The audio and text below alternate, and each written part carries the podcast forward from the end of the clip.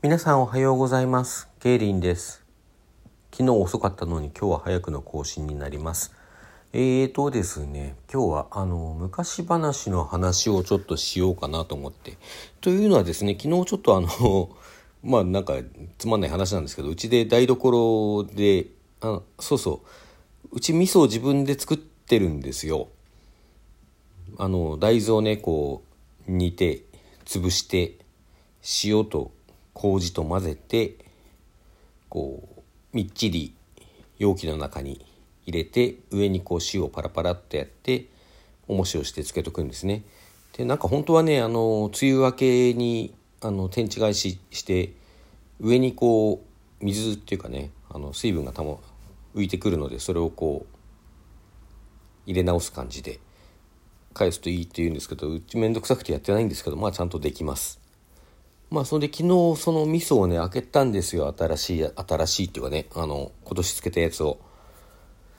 でその容器を置いといたとこにこうふっとあのご飯食べた後のね箸がこう目に入って味噌味噌箸味噌箸。なんかそんな昔話があったなと思って子供が小さい頃読んだなっていうのを思い出して何だったかなと思って調べたら味噌貝橋っていう話だったんですね。でまあそれでちょっといろいろ調べたり考えたりしたことがあったのでそのことを話そうと思います。あの味噌貝橋ご存知ですか？あの割とそういうこう昔話を子供に聞かせよう系のところではあのよく出てくる話だったりするので、あのまあ、ご存知の方もいらっしゃるかもしれません。えっ、ー、と、ざっくり説明しますとね、なんかあのある長吉だったかな？長吉っていう男が夢を見るんですよ。で、夢を見て、どんな夢かっていうと、なんかじいさんが出てきてね、じいさんが、あの、ああ、こりゃこりゃお前、あの、明日ね、こう、味噌貝橋、味噌貝橋っていう橋がその、近所にあるんですけどもその味噌貝橋のところに行って味噌貝橋に立っと立っとったらなんかいい話が聞けるぞっていうお告げみたいなね夢を見るんですよ。ではっと目が覚めて「おおそうか味噌貝橋行けばいいのか」味噌貝橋行くんです。ちなみに味噌貝橋っていうのはね味噌を買う橋って書いて味噌貝橋。あのー、実際にあるんですねこれね実際にある橋でこうなんていうんですか、こっち岸の住人が反対岸にあったこう、味噌屋さんがあって、そこに味噌を買いに行くのに渡ったから味噌貝橋って名前がついたんだという話ですね。で、あのー、長吉ですね。長吉味噌貝橋に行って立ってますと、いろんな人が通ったり、通らなかったりするんですけど、何にも起こらないんだ。何にも起こらない。ボケーっとずっと突っ立って、まだかなまだかなと思ってずっと待ってても何も起こらない。で、ずっと待って待って待って待って待ったあげく、ようやくこう一人の男がやってきて、お前、こう、さっきこっちから血通る時もそこに立ってたけど、今もう随分経ってから戻ってきたけど、まだ立ってるの？お前ずっと立ってるわけ？とかって聞くのね。聞くとこう、長吉が、いや、そうずっと立ってるの。実はね、こういう夢を見てねっていう話をしたらさ、その相手の男が笑うんです。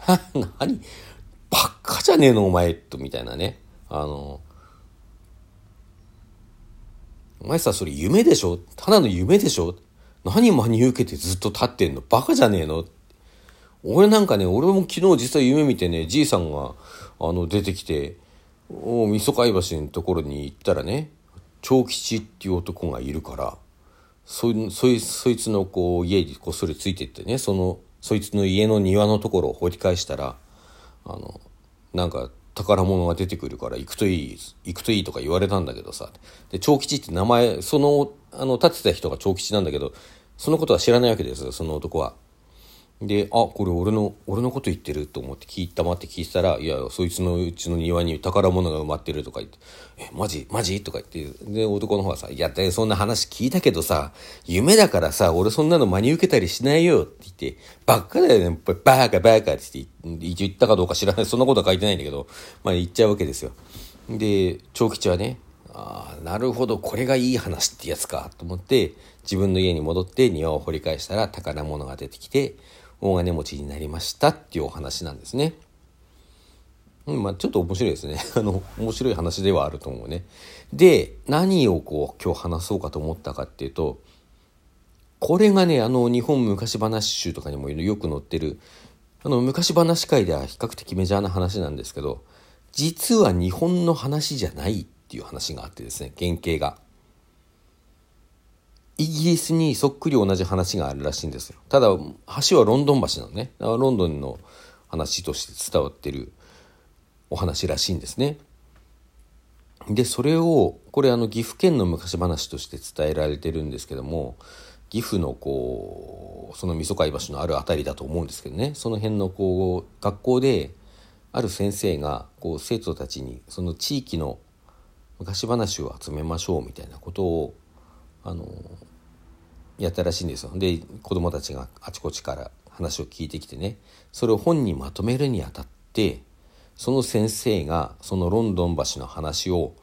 日本の話にみそかい橋の話に本願して書いたものを収録したらしいんですよ。どうやらそれが分かってるらしいんですね。ちょっとあの細かい減点というかちゃんとソースに当たってないんですけどもあのまあそういう話だということがすでに分かっているらしいんですね。でそれでこう昔話との本の中にこう収められたもんだからおこれは昔話じゃということで昔話として伝えられるようになったって話なんですよ。実はこれ似たような話もう一件私知っててね多分他にもあるんじゃないかと思うんだけどもあのすごくこれは有名なあれですよ昔話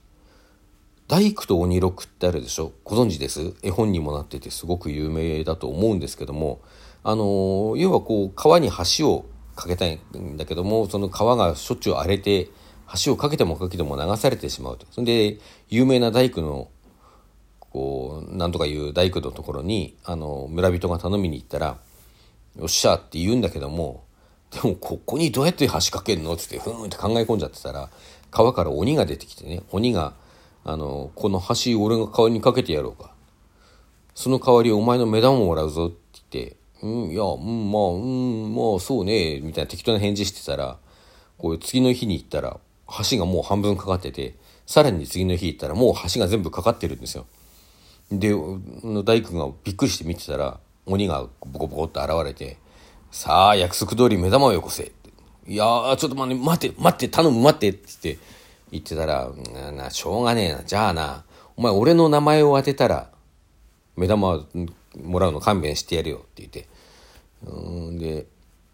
とりあえず逃げて。あの、お前、いいか、明日までに名前が分かんなかったら目玉もらうからな、とか後ろから言われるわけ。で、さあ困った困った困ったって言って山の中にこう、入ってってどうしようかって考えてたら、山の中からね、こう歌が、歌が聞こえるんですよ。早く鬼色か目玉持ってこけばいいええなだったかな。こんな歌が聞こえてきて鬼六目玉？あ鬼六って言うんだって分かってで名前を当てて目玉をもらうのは勘弁。そのやり取りもちょっと面白いんですけどね。時間もないのであのご興味ある方は知らない方は読んでみても面白いと思うんですけどね。でこれはねどこやったかな？なんか北欧でしたノルウェーだったかスウェーデンだったかの昔話としてあの、悪魔が教会を建てる話っていうのがあって、それの本願だってことが分かってるんですね。ちゃんと調査で分かっていて、あのー、調査というか、そのことで書いた確か原本がまだあるんです。探せばあるはずなんですよ。あのー、その掲載、大工との入力って初めて日本で掲載された本に、あの、後書きみたいにして、これは、あの、もともと、あの、北欧の話なんだけども、このようにこう日本の話として本案して書きましたってことが書いてあるんだちゃんと。でこれがこの話が面白いのはそこから直接あのなんか誤解を受けて昔話だっていうふうにしてあの他の本にも移されていったっていうわけではなくてこれがね一回忘れられてるんですよ。本そういう本があったってことはね。で忘れられるんだけどもその本がこうあちこちで読まれたらしくて東北のどこかで昔話としてこう語られていたものをなんか柳田国夫だった方他の誰だかだったかもしれないけどその民話を採集する人がね採集してるうちにそれを見つけてあ古老が語っている民話として採集してそして昔話として本に載るようになったんですよ。これ、味噌貝橋もそういう過程を経てるのかもしれないけど、ちょっとそこまでは分かりませんでした。でね、これ、まあ、味噌貝橋の方も、そう、別にそういう過程を経なくてもそうなんだけども、この原点が忘れられて、あの、日本の昔話となりましたっていうものってね、じゃあ偽の民話なのか、向こうが本物でこっちは偽物なのか、フェイクなのかって言ったら、私はそれ違うと思うんですよね。まあそれは考え方の問題なんだけども、あのまあ、それどころかねこう実際にどっかから面白い話があってそれを古老が語ってね特にその大工と二六の方ですね。それをこう老人が子供に面白い話として語り聞かせてひょっとしたら一代ぐらいは語り語り継がれてねこう残ってて採取されたっていうのはさもうそれは何て言うのかな民話っていうものの本質に迫っているというか民話というものができる過程のこう一つ凝縮された形を見ているようなそんなものだと思うんですよね。偽物なんじゃなくてこれはこう新たに民話として取り入れられたあるいはまあ成立してしまったっていうかさ文化現象としての民話ってそういうもんなんじゃないかなってこうちょっとその大工と鬼六の話をねある本で読んだ時にそう思ったんですよね。まあ、だから日本の昔話じゃないんだよってこう言って子供に言うことはな全然なくってこれはあくまで昔話として伝えていってもいいんじゃないかなと私なんかは思ったりするわけです。まあどっちにしてもねその面白い話ですよね。はいそれでは今日はこれまでさようなら。